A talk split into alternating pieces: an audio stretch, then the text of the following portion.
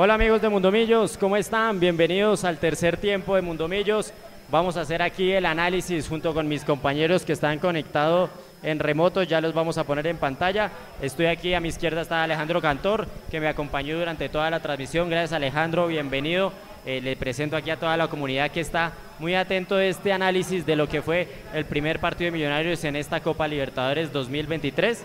Voy a integrar también a mis compañeros en pantalla. ¿Cómo están? Ahí ya los vemos en pantalla. Voy entonces a primero a decirle a Alejandro Cantor que bienvenido.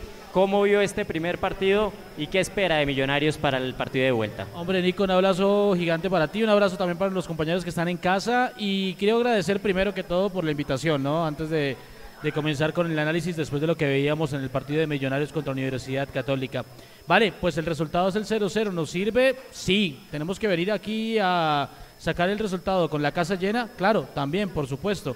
Algunas falencias de Millonarios que seguramente vamos a ahondar un poco más adelante y otra vez, pues quizás la falta de definición en la que tuvimos, teníamos que haberlas metido. Yo sé que se tiene que tomar con pinzas el tema porque fueron muy pocas, pero al final sí siento que quedamos con ganas por lo menos de un gol para venirnos un poco más tranquilo para la clasificación de la próxima semana. Así es, en pantalla de, ESPN veo una frase que dice, hoy nos damos una idea más eh, cercana a lo que fue eh, la, eh, Católica, Universidad Católica. Con eso quiero integrar a mis compañeros en remoto, a Eduardo Zabalaga, ¿qué piensa de Millonarios hoy, que tuvo una línea defensiva más marcada, que no fuese Millonarios ofensivo punzante y que tanto tuvo que ver Universidad Católica para eso. Bienvenido al tercer tiempo, Eduardo Zabalaga, un placer tenerlo por aquí. ¿Qué hubo, Nicolás, y a toda la gente que está conectada con nosotros y a, todos los compañeros de Mundomillos? Eh, yo la verdad no quedo para nada satisfecho con el desempeño de Millonarios hoy. Eh, yo creo que vimos un partido aburridísimo, primero. Segundo, a un Millonarios completamente desconocido. Por momentos me pareció que Gamero y, algunos de los jugadores se conformaron con el 0-0. Eh, finalmente todos lo sabemos que eso es una llave de 180 minutos, pero por lo menos lo que vimos en estos primeros 90, eh, yo no quedo tranquilo, sobre todo porque Millonarios de alguna u otra manera ya tenía ritmo de competencia. Eh, veníamos a jugar contra un equipo que ni siquiera empezó a jugar su liga. y yo no vi al Millonarios de siempre. Em, yo quisiera pensar que en el Campín va a ser otro precio, pero es que Millonarios, cuando vemos el rival que nos estamos enfrentando hoy y que no fuimos capaces de hacerle un tiro al arco, y más bien estuvimos a punto de perderlo porque ellos sí tiraron una pelota en el palo, en el horizontal, yo quedo supremamente preocupado. No tuvimos volumen de juego, no tuvimos una que dijéramos, pucha, es que no la comimos porque pasó cerquita, el arquero salió figura, le pegamos una pelota en el palo eh, yo, yo no vi eso y yo creo que Millonarios hoy queda completamente en deuda, primero con, con, con el equipo mismo, con su propia idea, eh, segundo con la gente que viajó hasta allá, mucha gente que viajó hasta allá para un aburrido 0-0. Y, queda uno pensativo, porque es que si, si, si, uno estaba esperando ver al Millonarios que ya estamos acostumbrados y, no somos capaces de demostrarlo ante un equipo de media tabla para abajo como lo es este equipo de la Católica de Ecuador, eh, queda uno pensando. Y me parece que fuimos muy poco arriesgados.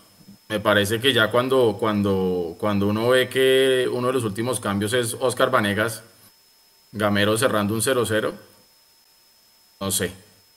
No sé, la verdad creo yo que hoy, hoy nos pasamos de, amarretes en el fútbol. Y creo yo que el resultado de hoy es, muy aburridor.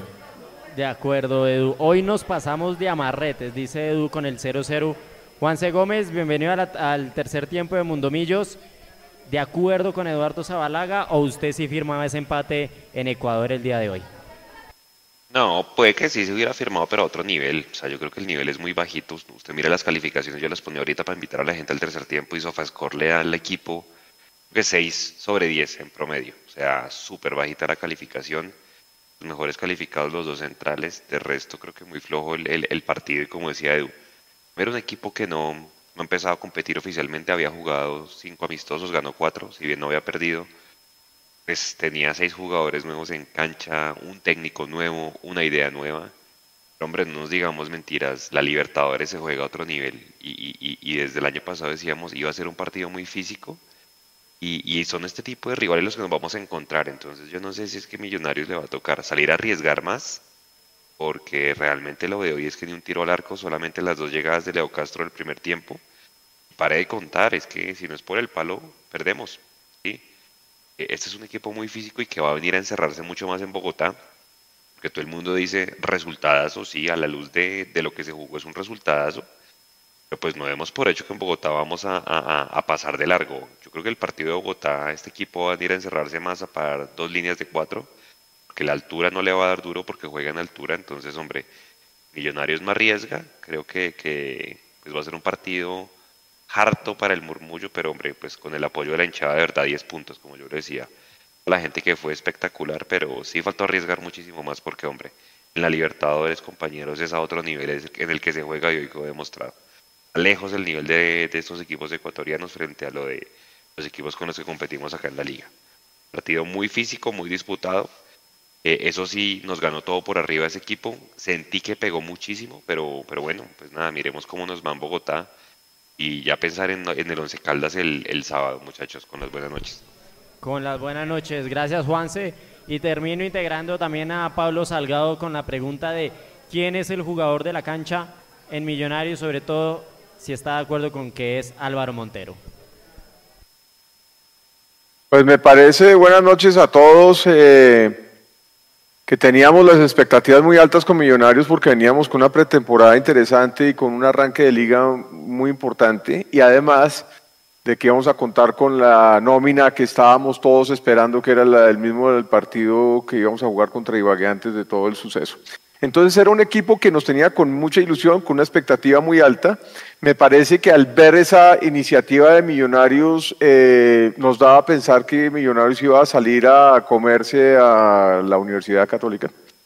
Sin embargo, no sucedió y, y, que además por los jugadores que había llevado como suplentes me daba esa sensación de que íbamos a marcar un gol o, que íbamos a tratar de ganar el partido íbamos a cerrar el partido eh, como lo hicimos en un 0-0. Entonces me parece que fue un, fue una, un partido donde siento que fallaron muchísimo las asociaciones eh, Cataño estuvo impreciso, eh, no, no, estuvo cómodo jugando. Me parece que Bertel se nota que venía con una falta de ritmo impresionante. ¿Cómo será que Perlaza se veía mejor? Entonces, eh, Oscar Cortés también venía como con el pecho muy salido y bueno, esperamos más, un poquito más de Cortés. Obviamente tiene 19 años, no le podemos echar tanto la culpa a Cortés. Pero también vi a Leonardo Castro muy solo en la mitad de los centrales. Es decir, un Millos un, muy desconocido, como lo, oí, lo dijo alguno de los compañeros ahorita, un Millos muy deslucido, muy, no sé qué pasó, porque estábamos en un clima muy parecido a Bogotá y teníamos un equipo bastante completo y bastante robusto como para habernos llevado los tres puntos. Sin embargo, en este torneo que ya es complicado de por sí porque ya tiene la palabra Libertadores de frente, pues claramente tenemos un equipo eh, y vamos a tener... Eh, un equipo rival y vamos a tener partidos bastante complicados por más de que pensemos que estamos por encima del rival. O sea, aquí no va a haber partidos cómodos ni fáciles en ningún momento. Exacto, y me parece que venimos a, al Campín a cerrar este partido donde espero que la rueda, la bola ruede un poco más rápido y, podamos marcar alguna diferencia. Eh, estamos ya en un torneo internacional, esto ya es un tema serio, ya, esto, ya no estamos en preparación ni nada y tenemos que pensar más que el otro equipo estuviera preparado o no, es qué tan preparados estamos nosotros para vencer este primer rival y poder pasar en la, a la segunda. Usted me pregunta que, qué jugador creo que fue el mejor. Pues la verdad me cuesta mucho trabajo saber cuál fue el mejor, pero sí creería que el, el, el, el punto alto lo da Montero. ¿Cómo? El más regular, pongámoslo así. Pues Montero, Montero sacó, una, sacó un par de bolas muy impresionantes y estuvo muy seguro atrás. Para mí Montero, eso quiere decir que el otro equipo que llegó poquito nos llegó como con más eh, peligro. Pero bueno, vamos a ver, esto es de ida y vuelta, como el fútbol. Vamos a ver cómo nos va en ocho días. Tenemos que ganar, Remont, pues no, tenemos que ganar. Antes de pasársela aquí a Alejandro, quiero conectar al profe Carlos Martínez que, se, que está desde Ecuador y nos cuente cómo fue ese ambiente hoy de la hincha de Millonarios en el estadio eh, que estuvo eh, no había ni un hincha de Universidad Católica, nos contaban de que es un equipo que no, no, no cuenta con hincha y estaban jugando en el estadio de, Liga Deportiva. Si, si me confirma ahí el profe Carlos y cómo estuvo el ambiente allá en Ecuador. Buenas noches, ¿cómo están? Espero que me estén escuchando bien. Eh, muy trabado. No, tiene, tiene señal muy lejana. Tiene señal muy lejana. Profe, no se preocupe, después eh, le contamos a nuestros seguidores cómo fue todo el ambiente en Ecuador. Usted sigue allá disfrutando de ese, de ese viaje y de lo que es ir a ver a Millonarios en el exterior. Después nos cuenta más. Entonces, siendo así, se la paso aquí a Alejandro, que nos deje un balance en general de lo que vio en este partido y qué esperar ahora sí en el partido de regreso eh, y dándole las gracias por habernos acompañado. Bueno, agradecer de nuevo ahí, Nico, y me quedo también con algunas palabras de Gamero que, que, nos dejaba ahorita con la rueda de prensa y todo esto, y es que realmente no teníamos una visual eh, y no teníamos tampoco una radiografía de cómo venía este equipo de Universidad Católica. El mismo Gamero decía, y citándolo a él, eh, dice, teníamos videos de Universidad Católica, pero de partidos amistosos. Hoy nos llevamos una mejor imagen de este equipo para trabajar el partido en Bogotá. Lo que me preocupa realmente de Millonarios, eh, y lo comentaba también alguno de los compañeros, es el tema de lo que perdimos en los balones aéreos y de lo que perdimos también en la espalda de los laterales. Creo que son ese tipo de ventajas que no se puede dar. ¿Qué pasa si no pegan el palo si no entra? Nos venimos con el 0-1 aquí a casa y con la cuesta arriba. Y yo entiendo también el descontento general que tenemos también con el equipo. Habrá que ver también ahora con este resultado y con esta lectura que pueda tener Gamero aquí en el Campín de cómo poder sacar el marcador adelante y que bueno, sigamos avanzando. Y ahora bien, yo sé que se juega solamente un partido y una serie a la vez, pero hay que pensar qué pasa con Carabobo y con Atlético Mineiro. Ya jugaron en Venezuela, quedaron 0-0, pero sabemos muy bien que lo más factible, a pesar de que en el fútbol hay que esperar a que se jueguen los 90 y, esperar cuál es el resultado, pero lo más factible es que nos toque contra Atlético Mineiro. No podemos seguir esperando. Pero, colega. Sí, obvio. Tenemos que ganarle a la Universidad Católica. Sí, claro, total. Por eso digo que, se juega una, un, partido a la vez. Pero sí, pero si lo llevamos a ese punto también, si nos toca con Mineiro, que es lo más seguro, y aquí estoy obviamente tirando si jugamos del azar. Hoy, que vamos a ir a penaltis y sería una lotería saber quién va a ganar. Tenemos que mejorar mucho. a lo que voy es eso, que Millonarios contra el que sea tiene que salir a jugar su juego. Hoy se vio muy deslucido. No se vio el mismo Millonarios que pone la pelota al piso, que trata de jugar. Lo decíamos en el comentario también durante el segundo tiempo, y es que Macalister Silva estaba desaparecido. Y no porque estuviera desaparecido el jugador, sino porque como nos jugó Universidad Católica con ese orden táctico defensivo que tuvo el equipo, jugando al choque, no permitiendo que se voltearan los jugadores también para poder jugar al pivot, haciendo todo esto nos anuló por completo y pareciera que no sabemos cómo jugarle a un equipo que es tan físico, como lo decía también uno de los compañeros, sino que va al choque y que por lo menos en talla sí estamos viendo que los tres delanteros le, le sacaban una ventaja. De acuerdo, Alejo. Eso fue lo que se vivió en el partido en general. Ustedes como lo vieron desde su lugar donde vieron el partido Juanse, porque la línea de Millonarios estuvo muy baja. La línea de Millonarios estuvo muy baja y la de Universidad Católica muy alta, sin importar de que Millonarios estuviese atacando. Millonarios hoy tuvo ese juego que, que, se acuerda que antes cuando un equipo salía a proponerle a Millonarios, Millonarios aprovechaba los espacios, Millonarios eh, llegaba con claridad, hoy no, hoy Millonarios con espacios eh, llegó muy aparatoso, con decirle que la jugada más clara es la que Cortés se, se lleva por delante al arquero de, de Universidad Católica que les obliga a hacer un cambio para el segundo tiempo. De acuerdo, y es que vea que no, teníamos de ver a Cortés dando figura frente a Jaguares porque juega de 10 en su posición natural. Obviamente juega de extremo y la gente dirá, pero ¿por qué no jugó como juega en la selección Colombia? Pero pues la selección Colombia tenía dos laterales que iban al ataque constantemente, hombre. Lo de Bertel y lo de Perlaza hoy, de verdad que flojísimo, flojísimo. Y lo que usted decía, Universidad Católica tuvo las líneas muy arriba, pero pucha, es que tenían un tipo, el número 30, que acá lo, lo, lo decíamos ayer, Ismael Díaz. Qué jugadorazo. O sea, creo que es un tipo que definitivamente marca la diferencia.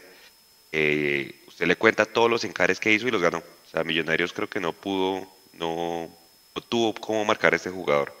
Primero porque Giraldo le sacaron amarilla muy temprano y Pereira estaba muy adelantado. Y, creo que con un jugador tan habilidoso en el, en el, en el rival, es muy jodido cuando se tiene una amarilla desde tan temprano. Entonces, pues es un tipo referencial, sobre todo en el partido de vuelta, porque ya lo decíamos, es el goleador de ese equipo. Y, y ningún jugador de Millonarios creo que se atrevió a hacer algo más. Yo no sé si es que teníamos tres jugadores de las mismas características hoy en el frente de ataque como McAllister, Cataño y Cortés. Eh, pronto para este tipo de rivales físicos lo que necesitaba Millonarios era otro tipo de jugadores, pero bueno, pues desde el inicio todos decíamos Cortés, Cataño y Maca tenían que jugar juntos. Pero de pronto para el partido de vuelta puede ser otra alternativa distinta pensar en jugadores más potentes y más de, más de velocidad para este tipo de rivales, compañeros. Así es, Juanse. Eduardo, ¿qué más analizar de la parte defensiva de Millonarios que hoy no se vio muy cómoda? En general, el equipo no se vio cómodo. Yo creo que Millonarios en la parte de atrás llegó en algún momento que se complicó con muy poco. Eh, no hay que salir aquí a decir tampoco pues que es que el equipo rival no tenía nada porque, porque eso es irrespetuoso y también es un poquito alejado de la realidad. Fue un equipo aplicado, fue un equipo táctico, fue un equipo que se supo parar bien, que no supo bloquear los espacios y las pocas, poquísimas oportunidades que tuvo por ahí nos estuvo complicando. Lo decía Pablo que por ahí apareció un par de veces Montero, aparece el palo, apareció Ginás. Eh, entonces yo creo que Millonarios deja una imagen muy, muy deslucida. Mm, realmente solamente cuando se acabe el partido de vuelta en Bogotá sabremos si este empate 0-0 en Quito es bueno o no, si es suficiente o no.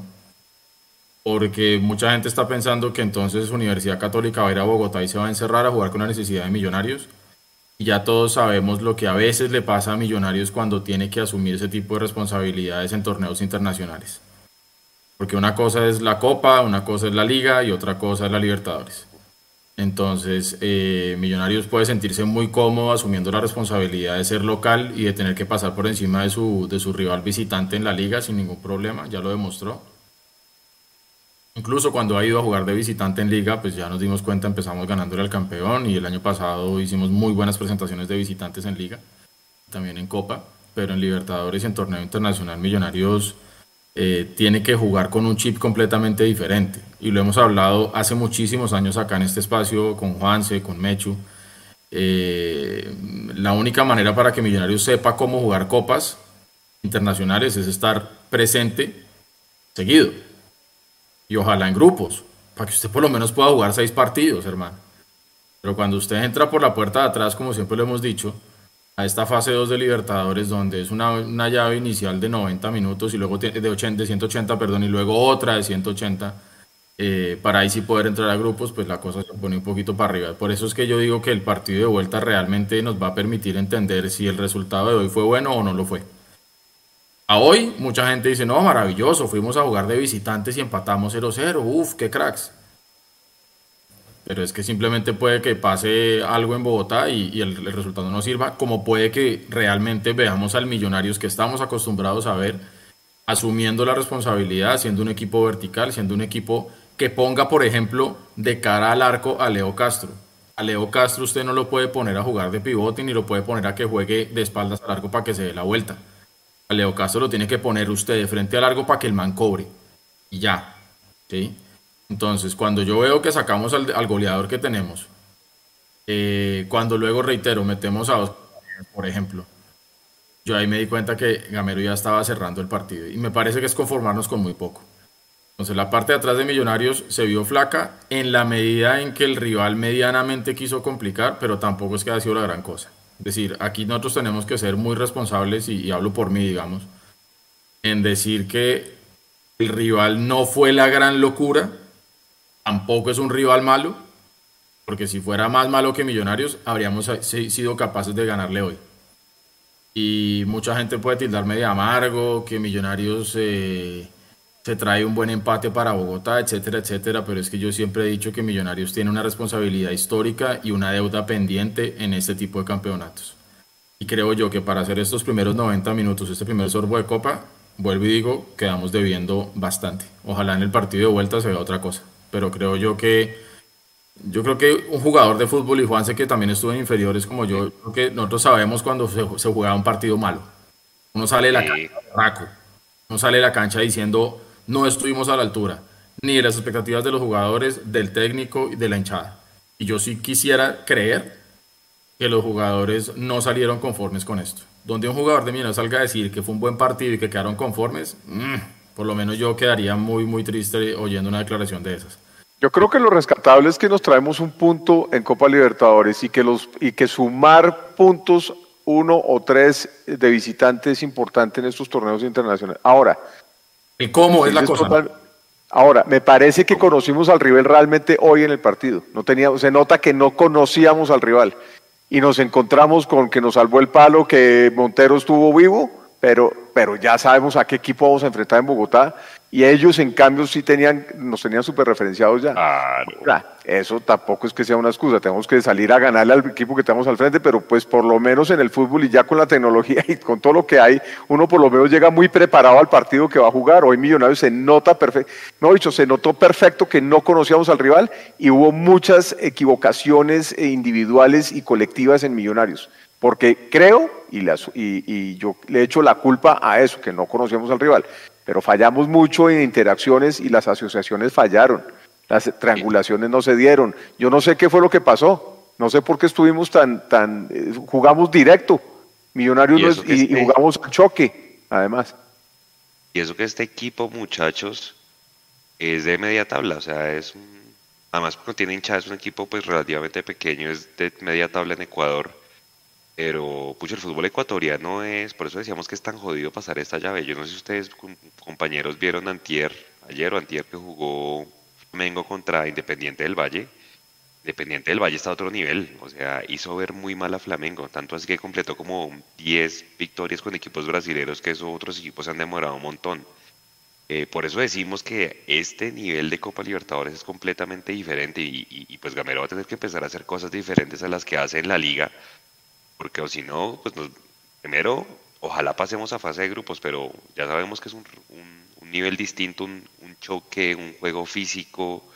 Eh, acá es otro precio, hermano. Y es mata-mata. O sea, la única posibilidad que tenía ese equipo era ganarnos hoy. Porque saben que en Bogotá va a ser otro precio. Entonces, eh, eh, jugar de local en la Libertadores es, hay que, hay que salir a matar a ganar. Eso está clarísimo y uno de visitante a tratar de arrebatar los puntos que más se pueda. Hoy nos tocó arrebatarnos un punto, pero ese equipo jugó a lo que mejor pudo jugar hoy y quedaron encalambrados, se les notó que estaban eh, fuera de forma muchos, pero hay un par de jugadores ahí que hay que tener en cuenta y que me imagino que ya el radar lo tiene Gamero, Gamero es un buen observador, entonces yo pienso que este entrenamiento para el próximo partido nos tiene que sacar, eh, nos, tiene que, nos tiene que servir, mejor dicho. Y, como decía ahorita eh, Edu, pues vamos a saber realmente si fue un buen, un buen resultado este que sacamos hoy cuando juguemos en Bogotá en 8-10. Nico, avísenos cuando tenga la gente en el chat para los saludos y demás. Yo para preguntarles también a ustedes, pues vea, Millonarios vuelve mañana. Hay que venir a Bogotá y volar a Manizales. Pensando en que este partido de vuelta, que fue tan físico, muchos de pronto resentidos y demás, ustedes qué jugadores guardarían y qué jugadores ponen el domingo con, con Once Caldas. Tenemos, tenemos, un, tenemos ahí un, un tema sin resolver con Once Caldas, ¿no? Yo me acuerdo que el bache de Millonarios el, el semestre pasado empezó en Manizales, me, acuerdo perfectamente. Entonces creería que tenemos una espinita para sacarnos, aprovechar que el Once Caldas está flojo en este momento. Todavía creo que no tienen técnico definido. Entonces tenemos que ir, tenemos que ir a, robar, a arañar puntos. Ojalá ganar, pero lo que vi hoy me, me deja, pucha, tenemos que ir a arañar puntos a Manizales. ojalá que este Bertel, ustedes comieron a Bertel, es que yo vi muy flojo a Bertel. A Bertel se lo están comiendo por la espalda muy fácil. Que de hecho, en el palo Edu, el jugador que salta le gana la espalda. Bueno, salta entre Ginás y Bertel, pero esa marca para mí era de Bertel que llegaba de atrás. Flojo. Sí, estuvo flojo, no, olvidemos que viene, viene estar golpeado. Entonces hay que ver si realmente estaba al 100% o, o Gamero se decidió por él sobre la hora y, no, no pudo jugar, digamos que en plenitud de condiciones. Yo digamos que para el partido con el Once Caldas, eh, yo sí digamos que creería que nosotros tenemos que, o sea, está demasiado temprano, tanto en Liga como en Libertadores, como para ponernos a escoger nómina. Yo diría que tenemos que ir con todo, con todo contra el Once Caldas, porque eh, ya nos hemos dado cuenta em, los beneficios mentales y emocionales que nos trae a los hinchas de Millonarios poder llegar a las últimas fechas de la Liga ya clasificados. Entonces yo creo que tenemos que hacer la tarea desde temprano. Y, lo otro, Edu, perdón, un paso a la eh, vez. es que llegamos a ese partido y habiendo jugado ya cinco partidos que no los llevamos. Sí. O sea, de todas maneras ahí todavía hay un desbalance en ritmo de los equipos. Vamos a ver contra qué Caldas llegamos, ¿no? El domingo. Y contra qué estado anímico de Millonarios después de este viaje. Los de Caldas que tiene que ganar, ¿no? Los de Caldas, muchachos, va a ser un partido caliente allá en, la- en Manizales porque de Caldas primero viene de perder el clásico en Pereira. Ayer quedó eliminado de la Copa con el Cúcuta en Manizales y está, compañeros, a ocho puntos de entrar en zona de descenso en la tabla. Entonces va a Mm. ser un partido jodido, caliente, pues para los Once Caldas. Eh, pero sí, yo creo que tenemos jugadores para, para llevar una nómina distinta. Vamos a ver si Vega ya le alcanza. Luis Carlos Ruiz no sabemos pues qué, qué diagnóstico tiene. No sé si Fernando Uribe le alcance.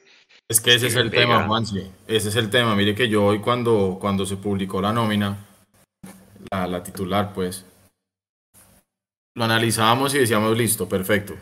Los 11 que saltaron a la cancha, uno diría, es lo mejor que puedo poner Millonarios hoy. Digamos que no se quedó nada en el banco como que uno dijera, pucha, es que este tendría que haber sido titular. Sí. Pero por lo menos a mí me pasó. Cuando me puse a leer nombre por nombre de la banca de Millonarios, yo dije, este equipo si no tracciona, y lógicamente ahorita como diríamos con el periódico de lunes es muy fácil, pero yo en ese momento llegué a pensar y dije, pucha, si el equipo no tracciona a los 90, en el banco no es que tengamos propiamente un revulsivo importante.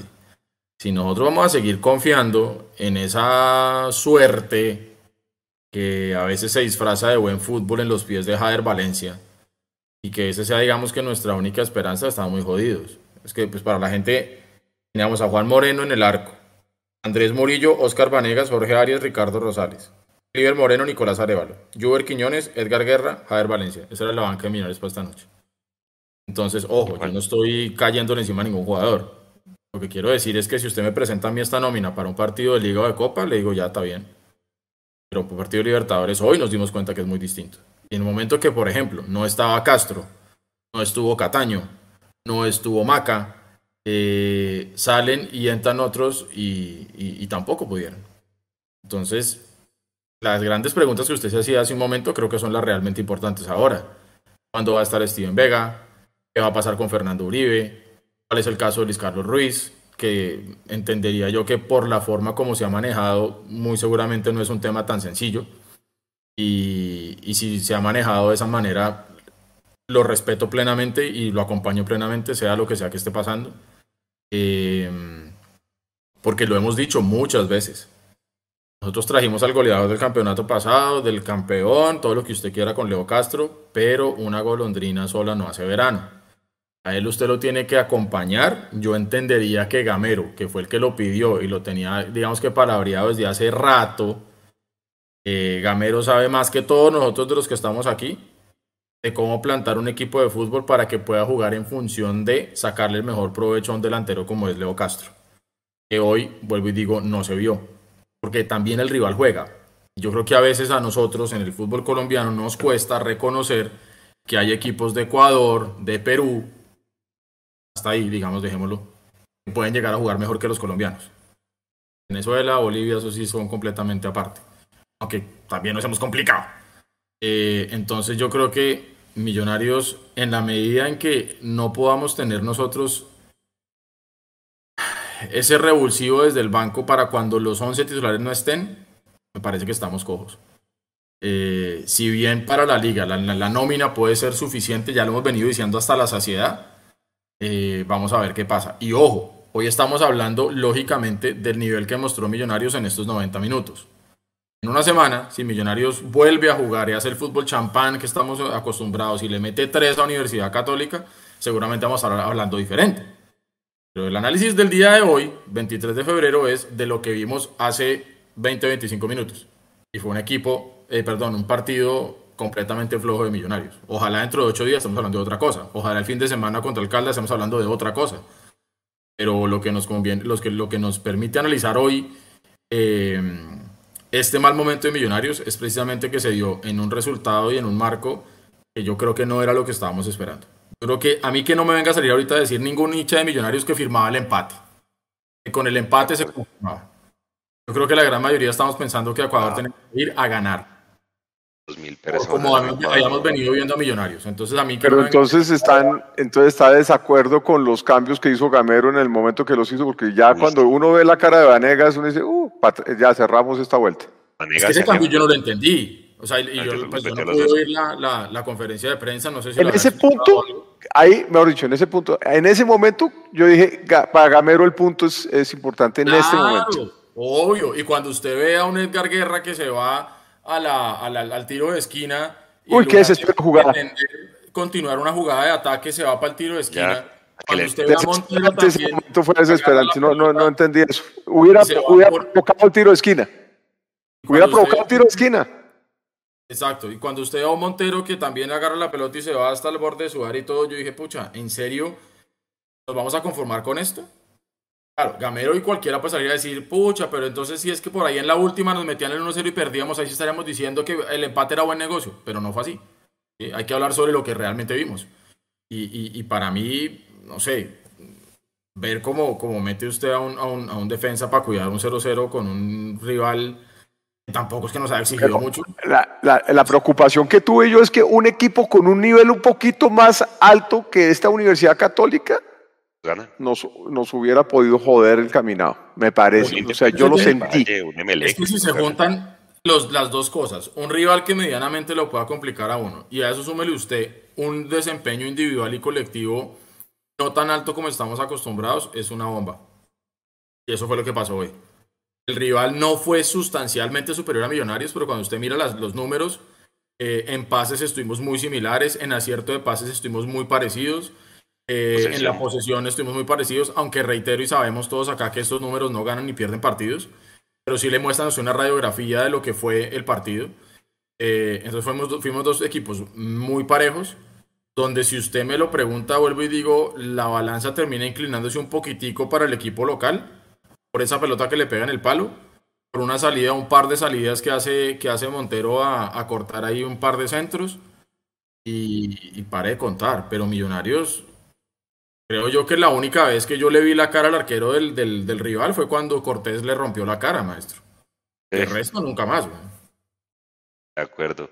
Venga, salvemos aquí rápidamente a la gente mientras ustedes responden la pregunta. Yo estoy viendo las fotos, camiseta naranjada. Yo no sé por qué hay gente diciendo que jugó de rojo. Yo no sé si es que el televisor. A ver que de lejos, de lejos en el televisor lo veía como el Manchester United, que era como rojo y pantaloneta negro. ¿Sí? Por momentos lo veía rojo. Yo en estas fotos lo veo naranja, pero así no la veía yo en la televisión. Estoy de acuerdo con los que dicen. Yo estoy de acuerdo con los que dicen que se veía rojo. Yo también lo veía rojo. Esas, son la- esas fotos son de la fanpage de Conmebol Libertadores y de la Universidad Católica que gentilmente las proporcionan. Y hay una cosa que también había gente preguntando que por qué no jugamos todos de blanco si es que es el uniforme de Millonarios. Hay que, hay que recordarle a la gente que obviamente se, se hace una reunión previa para definir los uniformes. Y por tema de Conmebol, si el equipo local, por ejemplo en este caso, tiene azul o tiene blanco, como es el caso nuestro, no podía jugar de azul, ni de blanco, ni en pantaloneta, ni en medias, y lógicamente tampoco en camiseta, porque se confundía con la, la- la pantaloneta y las medias del rival. Millonarios tuvo que jugar así. Eso fue muy parecido a lo que nos pasó en algún momento cuando se estrenó inclusive este, este uniforme completamente naranja. ¿Se acuerda, Juan? Entonces realmente es por eso. Sí, Ahora, eso sí, si usted me pregunta, es, es una combinación horrible. Es decir, dejémonos de huevonadas, perdón. pero pero es, es horrible. O sea, creo que el uniforme hoy estuvo a la altura del juego de Millonarios. Horrible los dos.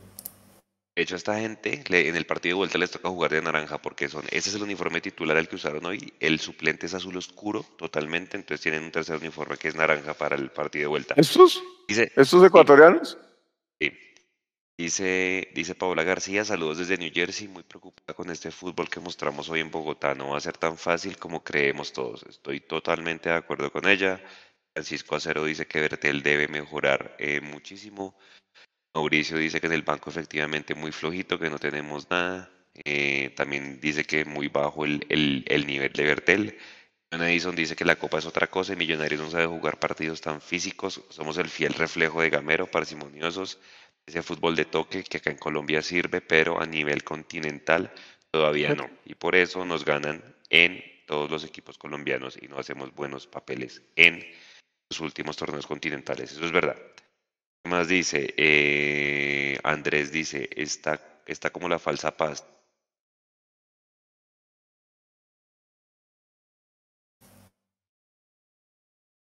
Se cayó Juanse, creo. Se quedó congelado. Se congeló Juanse. Bueno, yo entonces mientras tanto seguimos por aquí. Por aquí había alguien diciendo Millonarios no volverá a usar una camiseta con los colores tan alejados de la institución. Todos siguen adelante prometiendo de todo. Ya, ya volvió. Le Juanse. Juanse está en la B. Bueno, eh, por aquí estaban diciendo también, eh, es preocupante, dice Jean, Jean Michel Leguizamón, que siempre está conectado con nosotros. Buenas noches, muchachos, es preocupante, pero, pero, pero, pero, y se quedó ahí. Nicolás Rodríguez, es que si no fue el mejor partido del equipo, la U Católica jugó al estilo equidad. Ojo, no justifica el resultado, pero me parece que hicimos un juego inteligente dentro de lo que cabe. Luis Hernández, esto le pasa por criticar la paz total. El tercer uniforme va a ser negro, está diciendo por aquí. La pura verdad dice, según Mondomillos, ya, perdí, ya perdimos la llave. Yo, Eso diciendo, sí. yo no he oído ni que Juanse, ni que Pablo, Ay. ni que yo hayamos dicho que la llave la perdimos. Dijimos claramente que son 180 minutos y que los primeros 90 lo jugamos mal. Yo no he dicho que ya perd- hayamos perdido la llave. No sé, de pronto la gente está entendiendo. Las nadie. Digamos que tenemos en el fútbol se, se toma como un empate de visitante en un torneo internacional como una ventaja. Entonces, digamos que, pero, pero hay que ir a hacer gol, o sea, gol hay que meter para poder ganar la llave y, y- y- meter por lo menos uno más que el otro equipo. Aquí no hemos perdido la llave ni la hemos ganado, estamos 0-0 todavía. Para los que entienden de fútbol, 0-0 es que todavía no hay nadie ganándola ni perdiéndola. ¿Ustedes creen que de pronto Gamero en algún momento del partido dijo, tirémonos atrás y bajemos la presión de temprano? Yo creo que sí. Y yo creo que esas llegadas, porque empezó a conocer el otro equipo. empezó a conocer el otro equipo en pleno juego. Y dijo, estos tipos por arriba nos están ganando. Y en un cruce de balón de esos, un- una falta eh, diagonal, nos pueden joder. Entonces yo creo que lo que hizo, lo que hizo Gamero fue met- eh, redoblar medio campo atrás y cerrar la vaina para que ya no nos llegaran tanto eh, por arriba. Eso es lo que creo yo. ¿Qué dice Edu? ¿Será? Sí, claramente, claramente. Yo creo que, digamos que así a nosotros no nos guste porque volvemos a lo mismo. Acá estamos un grupo de hinchas hablando y diciendo lo que nos gusta y lo que no nos gusta y tratando de analizar un partido de fútbol de millonarios. Así es. Estamos en toda la libertad de decir qué nos gustó y qué no nos gustó. Como al otro lado hay gente que puede llegar a decir sí, estuvo bien o estuvo mal. Pero al final los que saben de fútbol son los que jugaron y los que los dirigen. ¿sí? Y si Gamero en su momento entendió que tendría que cerrar el partido, por más que a nosotros no nos haya gustado, por una razón muy sencilla. Porque nosotros no estamos acostumbrados a ver un Millonarios que se conforme con un empate. El mismo Gamero nos lo ha dicho hasta la saciedad y los jugadores también, que el equipo azul, bajo el comando de Gamero, siempre va a salir a buscar ganar en todas las canchas contra todos los rivales. Cuando vemos un equipo que por ahí le quita el pie al acelerador, que no es tan punzante en la parte de arriba y que trata de resguardarse en la parte de atrás, a todos nos genera un cortocircuito mental. Eso me pasó a mí. Yo por momentos no entendí qué partido estaba viendo. No entendía qué estaba pasando. Ahora, volvemos a lo mismo. Si con este 0-0 y después en el partido de vuelta metemos 1-0 y clasificamos, pues uno podría decir, listo, el empate en Quito sirvió. Volvemos a la misma cosa, ¿sí? Al ser una serie de 180, hoy podemos decir que medianamente y bajo la óptica de Pablo con la que yo estoy parcialmente de acuerdo, digamos, en un torneo internacional usted salir a jugar por fuera y empatar, digamos que uno podría decir, está bueno, ¿sí? Em, Sobre todo en un mata-mata, Edu. Sobre todo en un mata-mata. O sea, es que no, es que no hay más chance. cuando de local hagamos la tarea. Obviamente es más fácil, entre comillas, llegar a Bogotá con un 0-0 que llegar a tener que remontar así haya sido un 1-0. Entonces, lógicamente, es más cómodo llegar a Bogotá para la vuelta con este 0-0. Eso sí es indudable. Ahora, que a mí en lo personal me haya gustado o no, eso es otro tema. Y como es un tema de gusto personal, es subjetivo. Entonces aquí yo no le voy a convencer a nadie que piense como yo estoy pensando. Lo único que sí digo es que a la luz del resultado, vamos a saber qué tan bueno o qué no tan bueno fue, dependiendo de lo que pase en, en ocho días. ¿sí? Lo que pasa es que sí creo, Juanse, el tema es que no estamos acostumbrados a ver a un Millonarios como el que vimos hoy. Ya el dilema y la discusión será si fue que el rival realmente nos pudo llegar a someter que tuvimos que jugar de esa manera o fue una decisión propia de Millonarios plantearse de esa forma. Eso ya será otro tema. Sí. De acuerdo. Pablo, su mensaje de cierre para lo que se viene en Manizales y próximamente, pues en ocho días, el partido de vuelta para despedir ese tercer tiempo. Yo pienso que Manizales hay que ir a buscar el partido, aprovechar el momento que tiene el rival, sacarnos la espinita del semestre pasado y ojalá que eh, recobremos jugadores que están como entre paños y no paños. O sea, esa realidad de la salud del equipo me gustaría saberla más, ¿no? Saber realidad, porque a Cliver Moreno lo veo, cada ratico lo veo ahí, pero lo mandan para la tribuna. Entonces, no sé cómo está Steven Berga, realmente no sé cómo esté Ruiz y, y Uribe, y me parece que tenemos, porque es que en el momento que se nos vaya Cortés, muchachos, ¿qué va a pasar? Ahí yo siento que va a quedar medio vacío el tema, porque yo todavía a Juber Quiñones lo veo crudo, a Guerra no lo veo como, no lo veo tampoco muy enchufado, que digamos. Entonces, pues a Liga creo que tenemos un buen equipo, estamos siendo competitivos, llevamos dos partidos ganados de dos jugados, entonces le tengo toda la esperanza a Millonarios a, contra Caldas, además de que sabemos contra quién vamos a jugar. Y en ocho días también vamos a saber contra quién vamos a jugar, entonces ya tenemos una ventaja porque ya conocemos el rival y sabemos exactamente qué es lo que tenemos que corregir. Juego aéreo, espalda de los laterales y si Bertel no está, vamos a tener que o poner a Perlaza allá y poner a Rosales, o, poner a Murillo y, dejar a Perlaza. Hay variantes, hay variantes, pero, pero tenemos que, ya con lo que vimos hoy, tenemos que salir a ganar en Manizales, eh, por lo que hemos visto de Caldas, y tenemos que salir a ganar en Bogotá, por supuesto, si no, y acuérdense otra cosa, estamos tratando de llegar a la fase de grupos. Cuando juguemos fase de grupos, clasifican dos equipos, ¿no? Clasifican dos y lo que sigue después es mata-mata, que es lo que estamos viviendo ahorita. Entonces digamos que a eso nos tenemos que también acostumbrar, al mata-mata y que van a ser partidos de ida y vuelta muy jodidos, tanto de ida como de vuelta. Entonces ya sabiendo contra qué equipo vamos a jugar, tenemos que salir a ganar en el Campín la próxima semana, muchachos. Edu, mensaje de cierre. Nada, darle la vuelta a la página rapidito. Yo creo que las noches que hemos tenido buenos partidos y en las que hemos salido victoriosos, a la mañana siguiente ya se nos olvida porque hay que seguir adelante y yo creo que la invitación tiene que ser la misma. Eh, ahorita morder un poquitico y masticar un poco de pronto la rabia de, no haber podido ver al Millonarios que estamos acostumbrados. Ya mañana tener que pensar a, pensar en el partido del fin de semana, porque esto es pasito a pasito, un día a la vez. Y, mm, y ya después esperar a ver qué pasa, ¿no? Porque lo que sí es cierto, y, digamos que sí es lo que seguramente eh, estarán hablando ahora en el continente, porque lo dijo incluso al momento de despedir la transmisión el narrador, se lo dijo a Casale, el narrador le dijo algo así como que propiamente esto no es lo que ellos eh, habrían querido ver o, algo así, o sea, que, que, no habían ido a ver ese tipo de, de, juego, pues entonces sí quedaron como muy, muy, muy complicados. Pero al final, cuando se cierra esta primera llave de 180 y sepamos quién pasa y quién no pasa, podremos decir realmente en qué nivel estamos. Pero por ahora, ya lavarse la cara, acostarse a dormir y ya mañana empezar a pensar en lo que va a ser el fin de semana de por liga y después sí nuevamente volver a pensar en, Libertadores.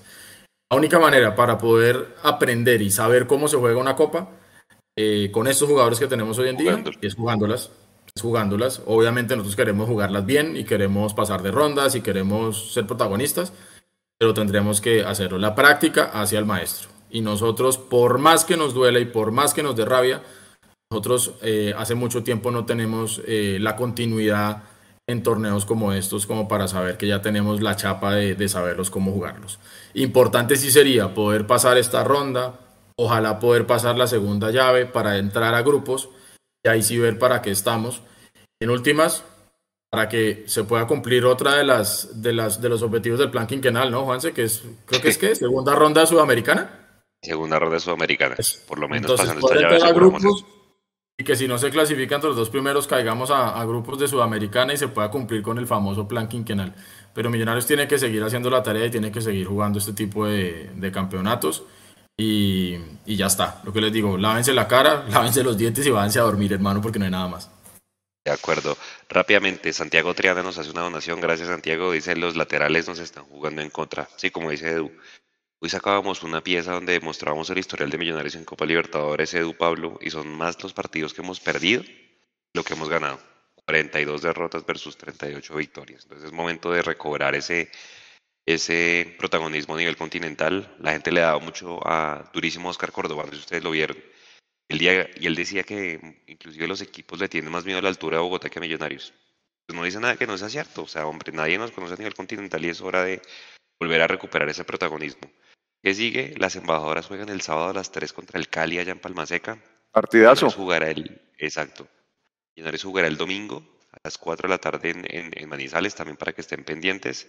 Tendremos a jugar el partido de vuelta con la Católica, ojalá Dios quiera, pues pasemos de llave y seguirá clásico añejo, muchachos. Y recibimos al Cali el en sábado. el bonito horario del sábado a las tres y media para ir en familia al estadio.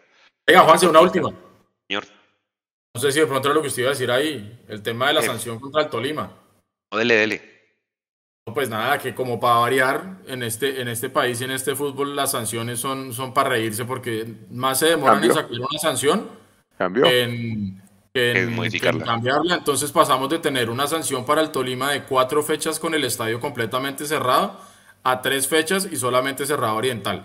Y al final va a terminar pasando lo que mucha prensa especializada dijo, aquí que nosotros especulamos, y es que realmente el más afectado va a terminar siendo Cataño. Porque seguramente a él sí no le van a bajar ni una fecha ni nada. Se acordarán de mí también. Pero creo que entonces, como se van a dar las cosas, va a ser estadio lleno y juega Cataño. Claro. Creo que esa combinación se va a volver a dar. O Falta sea- es que Alejandro Cosito Vallenudo también entre y se queda el combo completo. O sea, vamos a ir a sangrar al lado de los tiburones. Muy inteligentes. Esto es una risa, definitivamente no. La noticia que iba a dar es que Fortaleza adquirió los derechos de Sebastián Navarro. Entonces, pues muchachos, otro jugador que sale, otro jugador de esa camada campeona sub-20 en el 2019 que pues no le pudimos ver acá nada, porque Juanito Moreno es el único que queda como arquero suplente y Cliver Moreno de pronto cuando lo podamos ver jugar. El resto, esa camada, muchachos, ni Diego Abadía, que fue el goleador de ese torneo, ni los otros jugadores, pues pudimos verlos. Entonces, eh, esa era la, la noticia que queríamos entregar. El resto, muchas gracias. Gracias por estar en la transmisión en este tercer tiempo y a la gente que nos va a escuchar en diferido, un saludo también. Nos vemos el domingo en el tercer tiempo después del partido en Manizales. Un abrazo. Gracias a todos, a toda la familia azul, y a todos los que nos están oyendo allá en, eh, en ese bebé- en ese Así es. ¿dónde es que están? En el BBC En Bogotá. Celina. Gracias. Pablo. Eso iba, iba a extenderles el saludo porque mucha gente aquí se quedó escuchando el tercer tiempo y disfrutando de sus análisis que muchas gracias, Gracias. que nos dejan mucho más claro para ese partido de vuelta. Que no se pierdan el sábado las embajadoras a las 3 de la tarde. Deportivo Cali contra Millonarios desde el Palmaseca. Mi- Mundomillos transmitirá. El domingo Millonarios contra Once Caldas desde el Estadio Palo Grande de Manizales. Mundo Millos también estará, así que muy atentos eh, con todo el cubrimiento. Muchas gracias a todos, Juanse, Eduardo, Pablo. Sí, Juanse. Por acá dicen en el chat, Nico, que usted ya está entonado. Ay, Sí, que, que le, No. que le- Estoy- que le baje al tonito, Estoy Nico, bájele al tonito. a, a- a poder Bájale- recoger bájale todo. Es que aquí hay harto ruido. Eh, entonces, Usted estoy va a seguir aquí a transmitiendo desde ya, toda la semana. No, si sigo transmitiendo la loquera que sigue, no. Bueno, a levantar cabeza, Listo, Juanse, compañeros, a toda la gracias. gente que fue a Estamos Ecuador. hablando. Vénganse con cuidado, pórtense bien y de verdad buen viaje de regreso porque los esperan en casa. Chao. Cuídense, gracias. No, familia azul, un abrazo azul para todos. Adiós. Bueno, respeto. Chao, chao.